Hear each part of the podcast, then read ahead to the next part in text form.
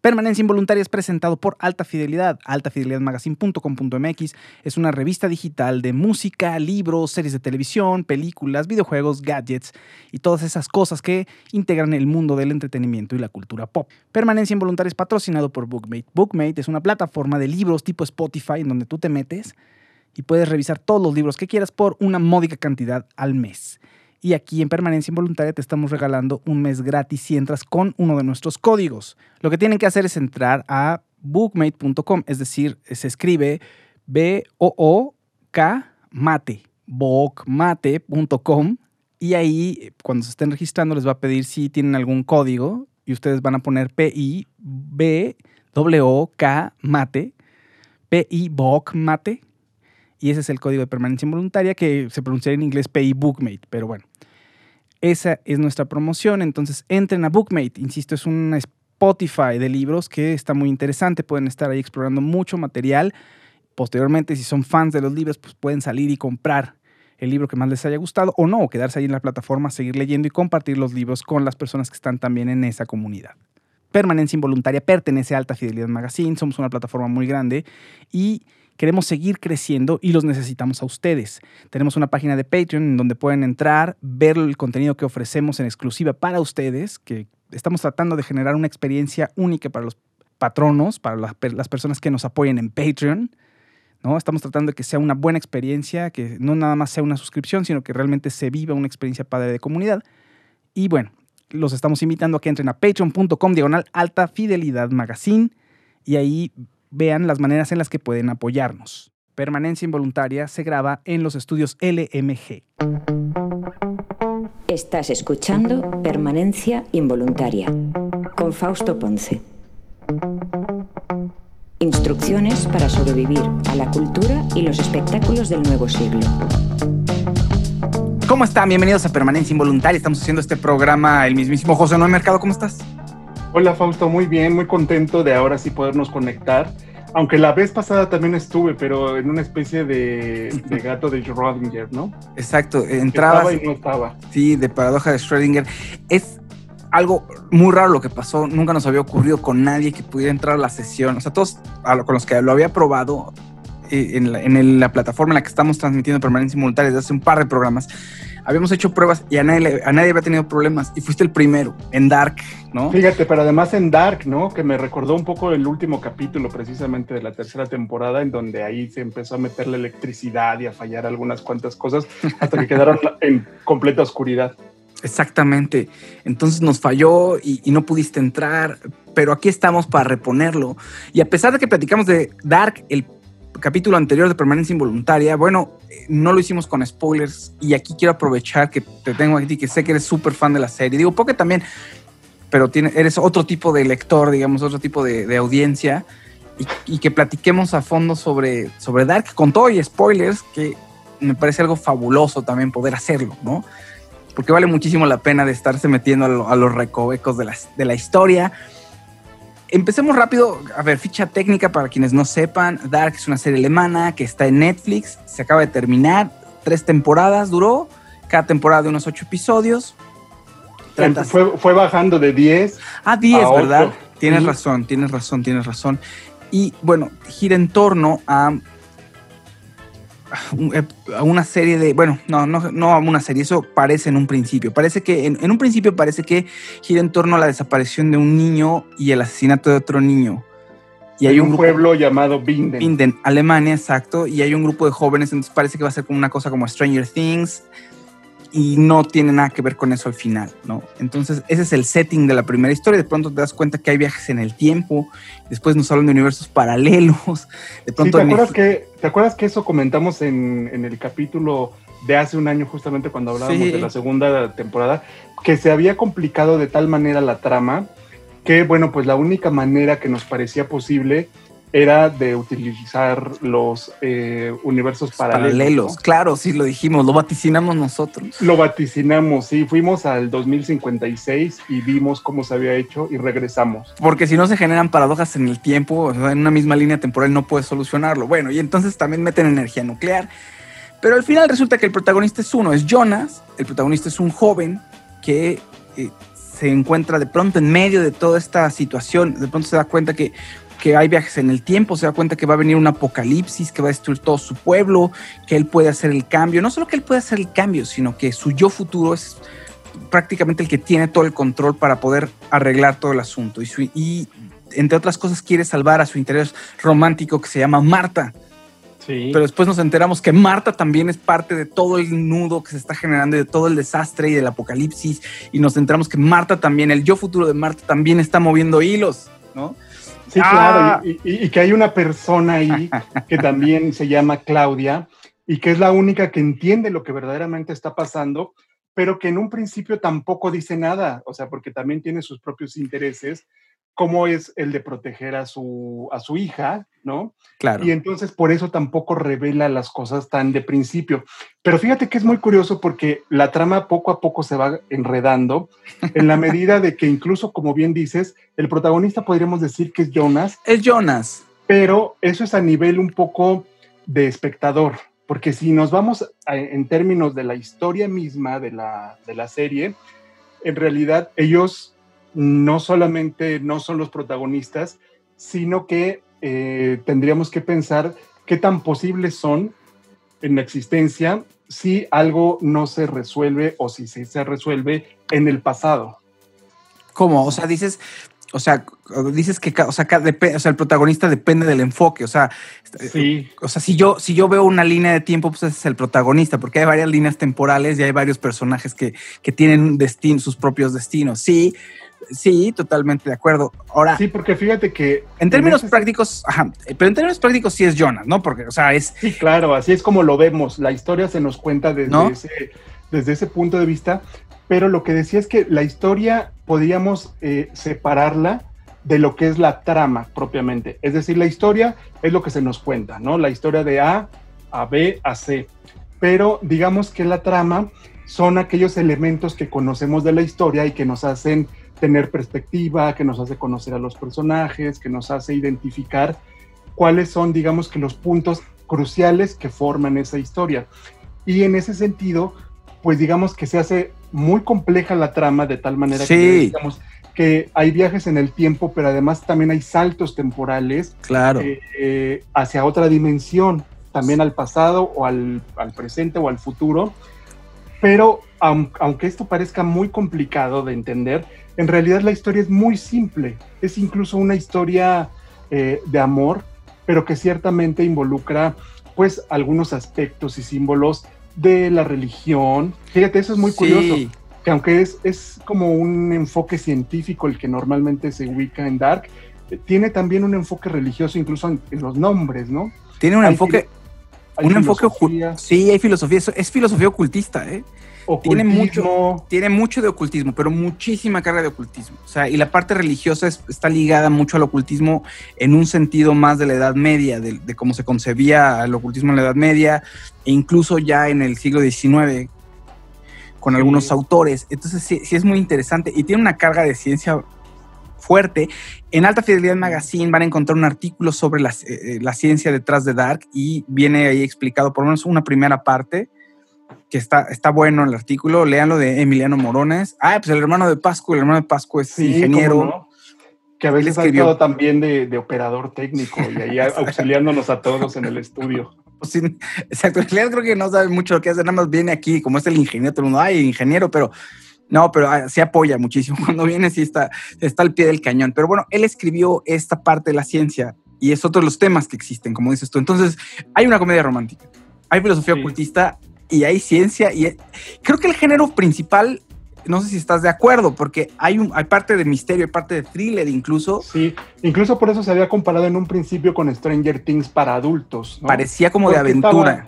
Sí, el misterio, y estaba el misterio que guarda un pueblo, estaban las familias, que en este caso son cuatro las principales, o aunque luego se reducen, o luego ya nos damos cuenta que todas tenían que ver con todos. Con todos, sí.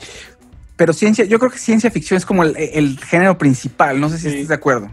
Sí, la ciencia ficción, y de hecho la, se permiten, como ya decíamos, la parte de la resolución religiosa, pero también de la especulación científica. Claro. Que es una ciencia que podría ser, aunque no sea. Entonces entramos en esos terrenos de lo posible, de lo probable y de lo que finalmente también queda abierto a nuestra interpretación, ¿no? Sí. E, y eso es lo que la hace muy rica. Hay, hay un, un video de Netflix Latinoamérica con eh, Julieta Fierro, que es una eh, divulgadora científica mexicana, donde explica si eh, puede existir esta posibilidad de que a través de un agujero de gusano, como le llaman en el universo, puedas entrar y salir hacia otro tiempo, y explica varios conceptos ahí interesantes. Pero al final, Dark no, no te plantea, o sea, hay un hoyo, hay un agujero, pero no te plantean que sea exactamente un agujero negro, me parece. Habría que, habría que verificarlo, como como que rompe el bucle o rompe ese loop en el que se había estado cayendo y que pensábamos que podría ser, digamos, como una historia circular, cíclica todo el tiempo, pero llega un momento, y eso también tiene que ver, por un lado, con la teoría dramática, clásica, pero también tiene que ver con lo religioso, y que es la llegada del, del momento de apocatástasis, que no es nada complicado, sino simplemente es que las cosas después de que ocurrieron mil eh, sucesos y que incluso llega a un apocalipsis, todo se regresa, pero no porque necesariamente no haya ocurrido, sino porque hay una especie de vuelta al principio una vez que las cosas se purifican a través del fuego, a través del agua o a través de la resolución de ciertos conflictos, ¿no? Sí, exactamente. Y eso es, eh, eh, bueno, eso es un tema muy interesante también, aunque es parte de todo el show, es a ver, o sea, digamos, hay un personaje que vivió, Jonas vive ciertas cosas y de pronto empieza a poder ver, que sabe, empieza a darse cuenta que puede viajar al pasado. Y las líneas de tiempo se van alterando, pero entonces empieza él a, vivir cíclicamente con personajes que van y vienen en el tiempo, un mismo loop. Sin embargo, sí te dan a entender que ha avanzado y que hay cosas que no se repiten o que se pueden repetir varias veces. Sí, es lo que dicen. De hecho, así es como Claudia va descifrando lo que está ocurriendo a través de la repetición de la, del mismo ciclo, que es un poco también lo que pasa en, en Westworld. Eh, Exacto. ¿Te acuerdas que hay personajes que a través del, de cierto recuerdo de la propia vivencia o del déjà vu, sí. es como entonces van comprendiendo lo que está pasando? Exactamente. Perdón, eh, nada más rápido. Claudia es un tercer personaje, como dice José Noé. Son Jonas, el principal, luego Marta y Claudia. Claudia es muy importante pero no lo sabemos hasta la tercera temporada. Yo no sé si lo habían imaginado así los escritores o no, pero lo resuelven muy bien. Entonces, este tercer personaje que es Claudia, que yo creo que sí había un guiño por ahí, ¿no? Sí. algo. Pero bueno, este tercer personaje que es Claudia, que, va de bajo perfil, como que de pronto sabes que es muy importante, de pronto como que se desaparece un poquito de la historia y de pronto al final es la pieza clave que la va a resolver y que resuelve todo el acertijo. Nada, digo, nada más para situar en contexto a todos los demás, ¿no? Entonces, de hecho le da, le da la pauta al personaje de Jonas para que entienda que, eh, digamos que la dualidad no está completa si no hay una tercera vía. ¿No? Exactamente. Sí, eso, siempre lo manejan. Y eso nos lleva a plantear que, por eso te decía que también depende de, de qué perspectiva estés viendo, porque eso nos lleva a la historia que originó todo, porque llega un momento en el que están buscando el origen, el origen para, para evitar justamente esa parte del apocalipsis y entonces es cuando volvemos al relojero Tannhaus, que es quien inicia todo, justamente porque tiene la pérdida tanto de su hijo, de su nuera y de su nieto. Y entonces para evitarlo, justamente lo que hace es eh, intentar inventar una máquina del tiempo, ¿no? Claro. Pero al mismo tiempo eh, hay una especie de, quiebre y el, esa línea temporal se parte en dos se parte en dos y, conocemos el mundo de Eva, que bueno, vendría a ser como digamos Marta, y está el mundo de Jonas, que vendría a ser Adán. Sí, bueno, pues ahí nos vamos a ese lado pues religioso, interpretativo, ¿no? Exactamente. Eh, ahora, ahí es un poquito tramposa. A mí me encantó la serie de entrada. Digo, me encantó la serie y, me parece que está muy bien hecho el guion y me parece que no hay tantos cabos sueltos. Creo que hay pocos. Habría que ver línea por línea temporalmente, pero creo que hay muy poquitos. Sin embargo, es tramposón porque en el universo de Jonas sí hay una Marta y en el de Marta no hay un Jonas. Entonces es, un poco arbitrario en realidad. Creo que eso lo, descubrieron después para poder resolver, ¿no? Sí, yo, yo encontré también algunos detalles tramposones, no, no, no echar a perder, digamos, una gran construcción que habían hecho en, términos de guiones, de conectar a los personajes, de conectar los tiempos y todo, pero sí ciertamente se vuelve un tanto como esquemática, ¿no? Sí. por eso yo decía que esta tercera temporada nos da como una perspectiva para entender eh, el placer que te da el armar un cubo de Rubik. Porque de repente ves todo el caos y dices, ¿y ahora cómo junto los colores y qué tengo que darle la vuelta para entender y todo? Pero en realidad el principio es muy claro, cada color pertenece a cada lado. Y eh, digamos que llega a complicarse de tal manera la trama en Dark que justamente se necesita, pues, que constantemente nos estén un poco explicando ellos mismos, no a través de la historia, sino a través justamente de conceptos y de teorías, claro. qué es lo que están haciendo. Incluso, pues por eso mencionábamos al principio el famoso principio del gato de Schrödinger, ¿no? Sí. Eh, en donde puede ser una cosa, pero al mismo tiempo puede ser la otra, independientemente de lo que verdaderamente es. Sí, exacto. Ahora, eso, es un concepto que parece muy sencillo de explicar. Es muy complejo. Y a la vez no, no es tan... Ajá, exacto. ¿Qué pasa? A ver, ¿por qué lo estamos mencionando? Resulta que hay un momento en el en la segunda temporada eh, se muere el personaje de Marta. Entonces, parte del conflicto de las primeras y segunda temporadas es que Jonas quiere estar regresando en el tiempo para poderla salvar y para, también quiere salvar a su padre, que su padre desapareció en, en 1987. no, perdón, perdón, perdón, en el 2020. Su padre desaparece en el 2020 y es un niño y entonces se va al pasado y de pronto cuando llega al 1987 y cuando llega al futuro pues ya es un adulto. Entonces está conviviendo eh, eh, la misma persona con un yo, con su yo pero chiquito y al mismo tiempo es el padre de, de, otros, de otro muchachón, ¿no? Entonces quiere salvar, eh, quiere evitar que su padre, pero además el padre pues lo sabe, ¿no? Este Michael lo sabe o Mikkel y se suicida. Entonces quiere, Jonas quiere salvar a su padre, evitar que se suicide y... Y, de hecho él también quiere suicidarse, pero no puede, no, ya existe en el futuro. Exacto. Entonces se crea ahí la paradoja temporal también, ¿no? Exacto, y entonces quiere salvar a Marta, que su interés romántico también muere a manos de su yo del futuro. Entonces es un poco como, como Gomora, eso es, es un poco también relacionado con ciertas resoluciones que vimos en Avengers. Incluso tiene su, momento Avengers. Sí, pero Avengers está ahí, no está tan bien hecho. Claro. El guion. es diferente. Pero me refiero que el tipo de solución puede asemejarse un poco a Interestelar, se puede asemejar a Avengers, puede un poquito, sí. A, muchas del a Terminator, por supuesto, ¿no? Y algunas otras obras de ciencia ficción que utilizan ese viaje en el tiempo pero que luego se complican muchísimo y no salen tan bien librados como si sale Dark. Claro, totalmente de acuerdo.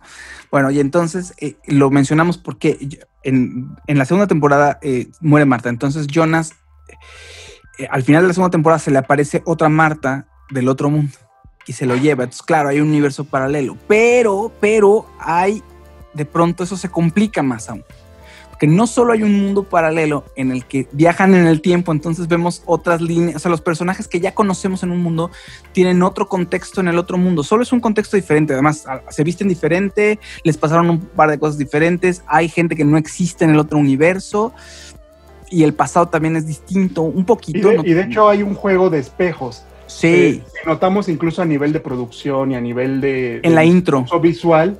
Sí, eh, bueno, en la intro está, en la intro, clarísimo. E incluso ya después en, el, en, el, en, las escenas mismas vemos que hay paralelismos, ¿no? Si una cama aparece a la izquierda, de repente en el otro aparece a la derecha. La derecha, eh, exacto. Uno gira para un lado, el otro gira para el otro. Entonces está esa dualidad, ¿no? De, de los espejos. Exacto. Y entonces, bueno, eh, pero también vivieron, insisto, otros contextos históricos ahí un poquito distintos. Entonces tiene uno que estarse acostumbrando al otro mundo. Pero hay un momento en el que Marta y Jonas incluso ahí mismo se bifurca ese mundo y, se genera una especie de, pues no otro mundo, pues sí, como otra línea de tiempo dentro de ese mundo, dentro de ese universo. Entonces ahí se vuelve una locura. Claro, porque además también ambos en un momento dado tienen un hijo.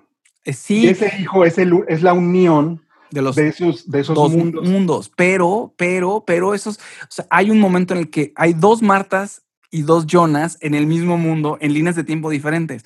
Y esos dos mueren. Sí.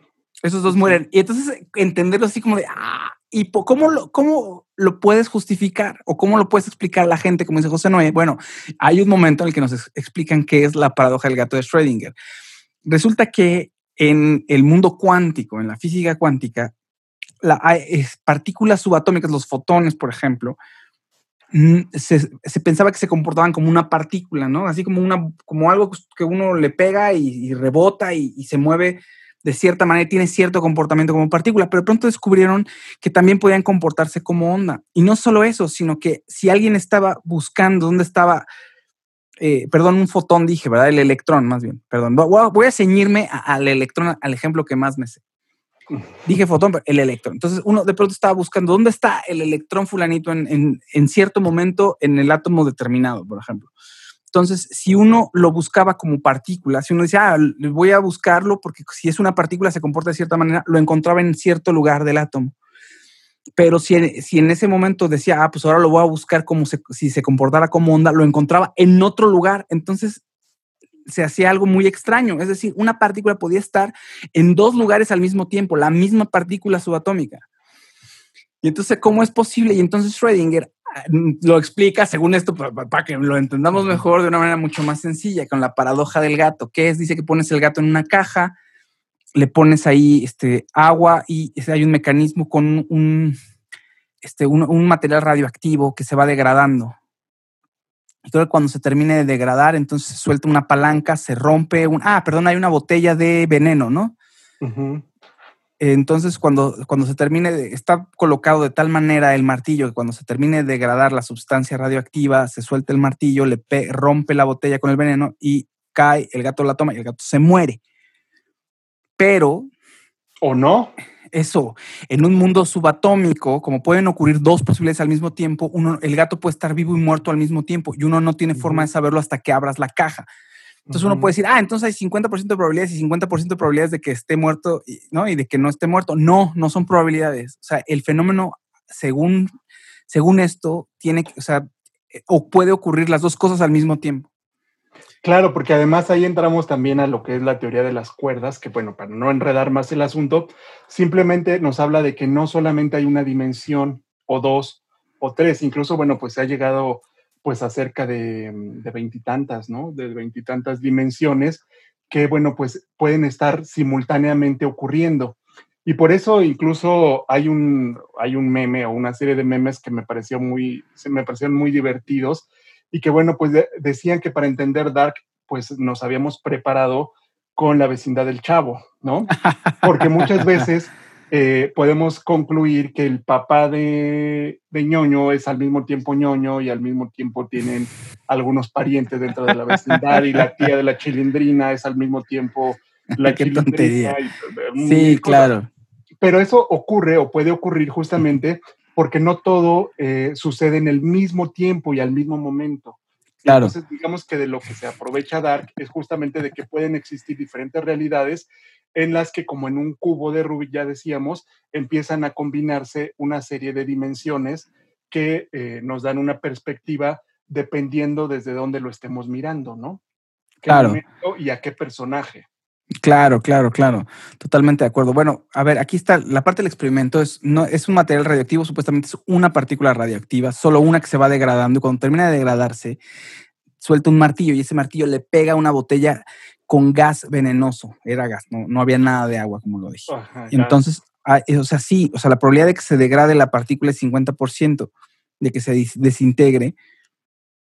Y entonces, eh, el, eh, bueno, sí, y, el, hay un 50% de que la partícula no se desintegre y no le pegue al gato, pero finalmente no se trata de porcentajes de probabilidades, sino, según yo, lo que está diciendo el experimento es que el gato está, eh, hay un momento en el que el gato está vivo y muerto al mismo tiempo y no es, y no tiene mucho que ver con las probabilidades. Pero bueno, ya igual un físico a lo mejor nos corrige o Emiliano Morones nos corrige, pero según yo no era de probabilidad de porcentaje, pero bueno, aquí hay unas referencias hay unas referencias que dicen que, que, sí hay, que sí hay porcentajes involucrados, pero bueno, en fin. Ahora, eh, podríamos recordar incluso algún capítulo dedicado eh, en la serie de Big Fan Theory, ¿no? Para refrescarnos un poco también, que tratan ese, ese tema y lo explican de una manera bastante didáctica. Pero digamos que independientemente de esa teoría científica, el uso que se le da en Dark es justamente para em, tratar de legitimar la posibilidad de que esos mundos coexistan. Y eso lo digo un poco también porque, bueno, en cierta medida también los guionistas lo que nos hacen em, entender es que sí es necesario comprender cierta, ciertos mecanismos, no solo de la ciencia ficción, sino incluso de la misma ciencia, así pura y dura, para que eh, no nos sorprenda por qué es que pueden ocurrir todos los sucesos al mismo tiempo que estamos viendo en pantalla y cómo es posible que precisamente se puedan dar esos viajes en el tiempo, se puedan generar esas paradojas temporales en donde tú puedes ser el, padre de tu hijo y a la vez tu hijo puede ser tu padre también, ¿no? Exacto. O en un momento dado también, como vemos, eh, eh, y en esa parte incluso es algo incestuoso, bueno, pues Marta y Jonas, pues en realidad son tía y sobrino, ¿no? Sí, pero bueno, si estuviéramos en Shelbyville como en Los Simpsons, pues no pasa nada, ¿no? sí, no pasa nada. Que la gente se casa con sus primas.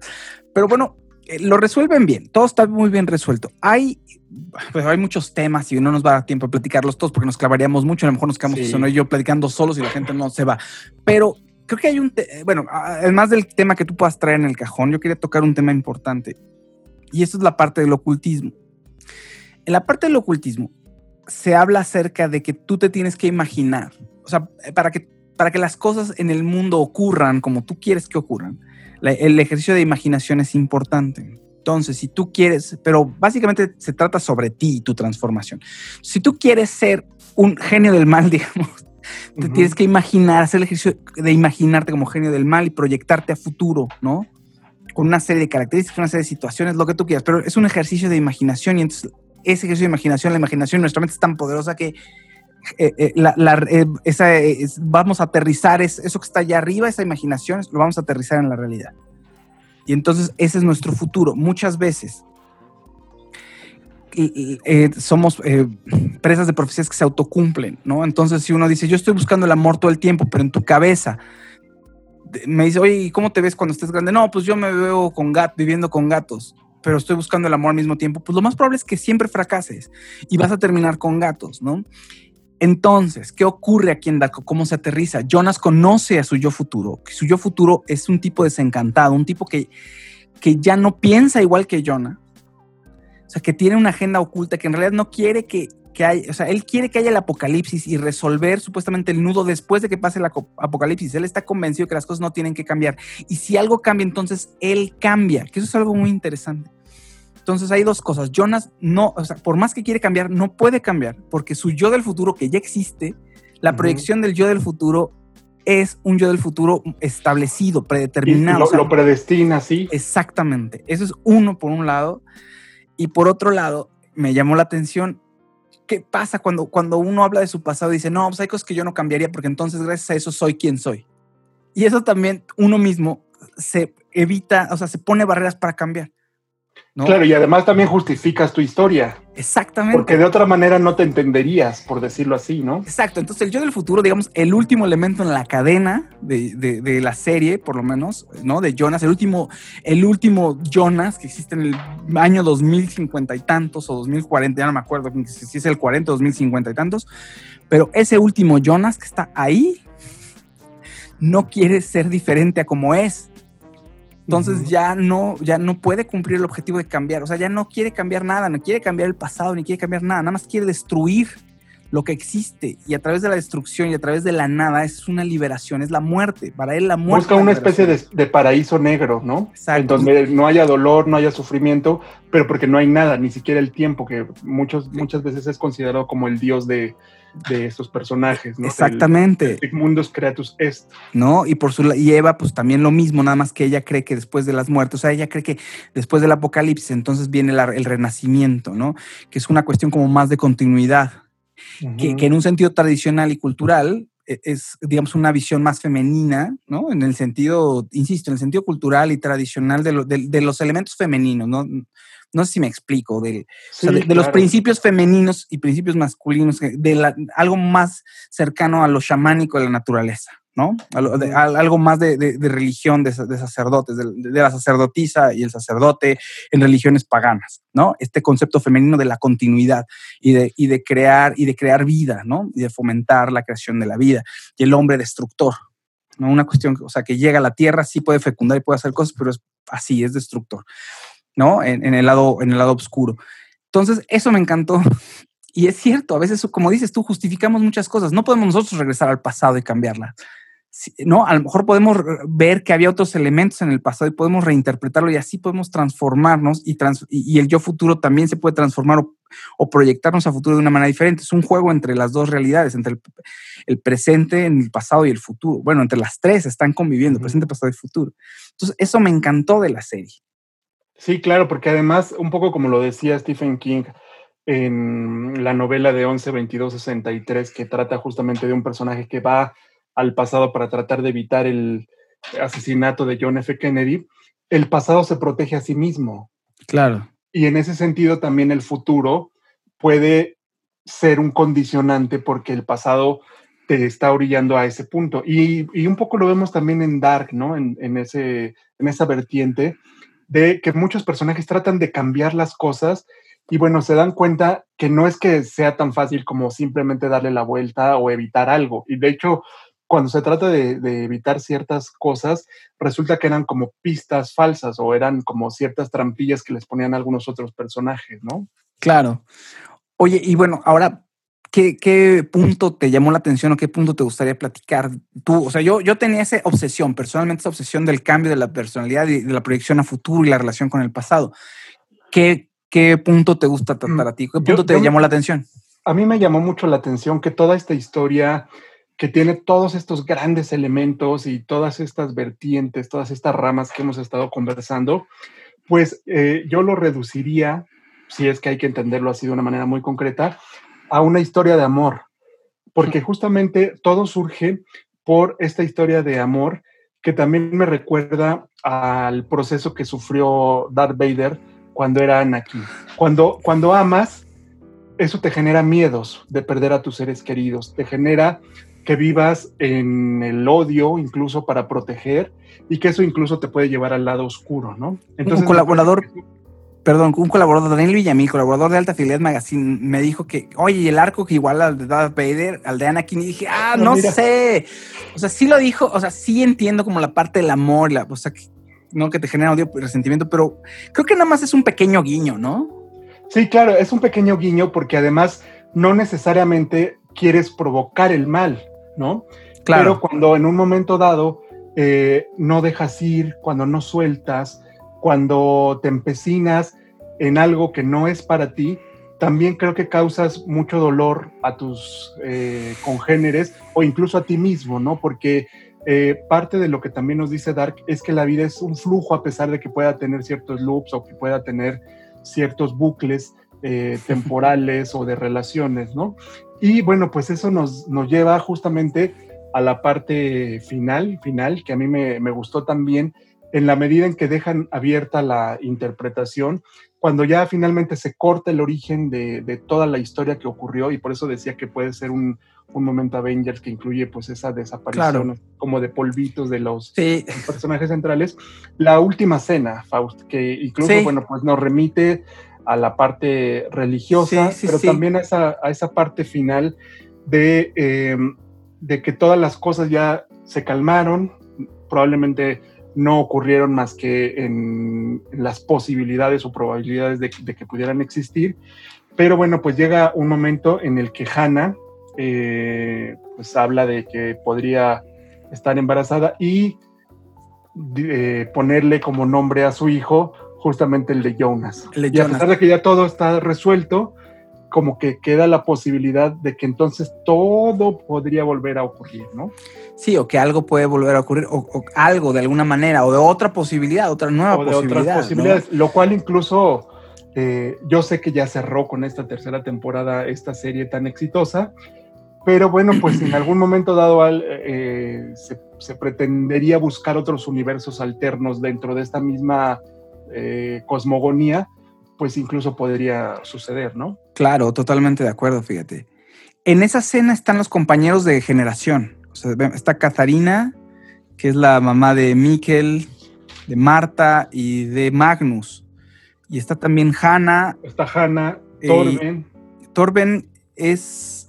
Boller, es de, los Boller, que bueno, pues eso nos relaciona ahí con el, con el policía. Está Bernadette. Ah, exacto. El, el, exacto. Torben es el que no tiene un ojo o no tiene un brazo según el mundo. según el mundo, ¿no? Que ese, es que ese es como quizá uno de los pocos guiños de, de, humor o de cierto humor que tiene la serie. Y eso sí, sí lo extrañé un poquito, un poquito más de eh, no de falta de seriedad, pero sí un poquito, de repente algunos temas podrían ser un poco más ligeros, más, más cotidianos, ¿no? No tan, no tan metidos en la parte científica. Luego también está Peter Doppler. Ah, también está Doppler, ¿verdad? Sí, es cierto. En esa escena. Sí, sí, sí. Y, Regina, Regina. Eh, Regina, exacto, la hija de Claudia, sí. Sí, no hay nadie, o sea, los Nielsen no están, porque los Nielsen son producto de Loop también. Sí, sí, sí. Y, entonces al mismo tiempo se relacionó todo el, todas las cuatro familias, pero finalmente quedan algunos cuantos personajes con la posibilidad, pues que vimos a lo largo de las tres temporadas, de la manera en que se relacionan y de la manera en que pues crean toda esta complejidad de historia que, bueno, pues disfrutamos de una manera muy concreta. He de decir que me gustaron más las temporadas 1 y 2 porque hubo como que un tratamiento más em, psicológico, un poco más humano de los personajes, y en esta se dedicaron como a resolver todos los, puntos para unirlos y atar bien los cabos. No, no, no la critico, sino simplemente digo que claro. pues ya era momento de, cerrar todo, ¿no? Ahora hay dos puntos muy fuertes. En el destino de Catarina es fuertísimo. O sea, el destino con la mamá. O sea, en el momento en que enfrenta a la mamá y la mamá la termina matando. Y Ulrich también, o sea, es un tipo que, que, o sea, por querer salvar a su hijo se le va, o sea, está a punto de matar a un niño o a, otro sujeto. En, los dos universos, el, Ulrich se comporta como un loco. Sí. y su destino en los dos es, terrible, ¿no? Entonces, eso, esos detalles me gustaron. También vemos algunas cuantas escenas bastante crudas, bastante mm, bien resueltas a nivel eh, visual. Y creo que eso también nos da un aire de, pues de, adultez, nos da un aire pues de, estar frente a una obra pues que nos cuenta algo con los elementos necesarios para darle verosimilitud a pesar de toda esta complejidad especulativa ¿no? que nos provoca. Claro. Oigan, pues muchísimas gracias, José. ¿No hay alguna cosa más para agregar? Ah, la música. Oye, no, la música también es genial, ayuda muchísimo. Siempre un tono oscuro, siempre un tono, ¿no? Que te arrastra a esta oscuridad, a esta tensión dramática, perdón. Sí, no, y, bueno, ya también para cerrar, creo que algo que también es muy positivo es eh, el nivel del casting de los personajes, porque incluso un personaje que está en diferentes épocas, pues ni siquiera tienen que decirnos quién es. O sea, visualmente creo que son muy bien seleccionados para ayudarnos a contar bien la historia y eso me pareció que no todo, no todas las historias que viajan en el tiempo eh, lo resuelven tan bien como lo resolvió Dark, ¿no? Y, al mismo tiempo las actuaciones. Claro. Las actuaciones de esos personajes para imponer todo. Las actuaciones y el físico de los personajes, porque son característicos, te acuerdas de quién es el personaje, no lo confundo. Oye, ¿este quién es? O es complicado. Ah, de pronto, a mí me pasó un poquito con Charlotte y Claudia en algún momento cuando están como muy desaliñadas de pronto me brincó, pero en general muy bien. Alguien me decía, yo de pronto me confundo mucho con los personajes cuando pues, no tienen que viajar en el tiempo. A veces hay historias en las que uno dice, ¿este qué personaje es? Y este otro, ¿no? Cuando la trama se empieza a complicar. Y aquí sí, todos son, todos sabes, esta es Claudia, este es Hannah, este, ¿no? Te acuerdas de todos. Y estaba leyendo que los productores, bueno, los creadores de la serie, que tienen nombres que me cuesta mucho trabajo pronunciar, los creadores de la serie. Como la gran mayoría de los actores, ¿no? Sí, los, productores de la serie, creadores de la serie también, eh, dicen que ese era parte del, del reto, ¿no? De, traer a, los actores buenos, querían hacer actores buenos, traer actores buenos primero, que al momento de armar las familias se parecía, o sea, te diera el gatazo o se entendiera que son parte de la misma familia y que cuando también los, los jóvenes, los viejos y los, no, los del presente, los del pasado, los del futuro, tuvieran que ver y que aparte no los confundieras o que aparte te pudieras acordar de ellos, ¿no? Sí, yo creo que todo eso es bastante redondo y, bueno, no es por producto del azar, o sea, creo que está muy bien planeado, estuvo muy bien estructurado, estuvo muy bien casteado todo el, elenco Y bueno, además de todo, filmado eh, de una manera bastante sobria, pero al mismo tiempo eh, muy disfrutable. O sea, me, me, encantaron los filtros, las paletas de colores, todo eso está muy bien, muy bien cuidado. Lo único como crítica que diría un poquito es que los primeros capítulos de la tercera temporada me parecieron un poquito lentos, un poquito sí. respecto al final en donde ya todo se desencadena de una manera bastante más ágil. Sí, creo que los tres primeros, los dos primeros son para el setting, ya más o menos te estás acostumbrando. El tercero, una probadita también, y como que medio te empiezan a dar ahí un, una zanahoria como para que digas, ah, ya va a empezar el clímax, ¿no? Sí, totalmente de acuerdo. Los creadores son Baran Bo-Odar y Jante Friese. Mira, qué bien tu alemán, Mi alemán, ¿eh? Lo logré, lo logré, lo logré. Y fíjate que hay este. Lo, el, el, personaje principal, eh, Jonas, es Luis Hoffman y Marta es Lisa Vicari. Son los dos principales y el personaje de, eh, que hace interpreta a Claudia es el personaje de Claudia. Ay, no está, no aparece las principales, o sea, meten a, más gente antes de que esté mi Claudia, mi Claudia Tiedemann. Digo, Claudia, sí, es Claudia Tiedemann, ¿verdad? Sí, Claudia Tiedemann. Y lo que pasa es que cobra más relevancia justamente, como decíamos ya en la tercera temporada, ¿no? Sí, sí, sí, pero bueno, también un gran personaje y, ay, no la encuentro, perdón. Ahora sí que discúlpenme. Catarina es un, también, bueno, todos son grandes actores, o sea, todos son unos grandes, grandes actores, los jóvenes, los viejos, o sea, el presente, el pasado, el futuro, los niños también. La historia de Helge, uno de los personajes que tiene una, una condición psicológica, le va, sin deberla ni temerla, el pobre me lo tratan súper mal. O, Hanna, ¿no? Por ejemplo, también que, que, tuvo, pues digamos que involucramiento emocional y, físico con medio pueblo, ¿no? También, por ejemplo. Y entonces, bueno, a lo que voy es que nos, nos, nos em, pues plantea cómo hubiera sido la vida con otro, con otro y con otro, ¿no? Claro. Ah, y, eso, y eso a veces también tenemos, digamos que siempre esas interrogantes nosotros como, como seres humanos, ¿no? ¿Qué hubiera sido si? Claro. Y creo que eso es lo que también nos permite fantasear un poco esta serie. Totalmente. Julika Jenkins se llama Claudia Titman, el adulto, por lo menos el de 1987, porque son, nos aparece tres ocasiones. Claudia Titman. Muy bien, pues muchísimas gracias, José. No, muchísimas gracias. Qué bueno que hicimos esta sesión. Mm, mil, mil gracias. Al, contrario, Fausto, pues es un gusto siempre conversar contigo y pues con todo el auditorio de permanencia involuntaria. Muchísimas gracias a todos los que nos están, nos estuvieron sintonizando y que lo harán y que compartan esta eh, transmisión y que compartan este programa para que le llegue a más personas. Muchísimas gracias a todos y nos escuchamos y nos vemos en el siguiente episodio de Permanencia Involuntaria. Hasta luego.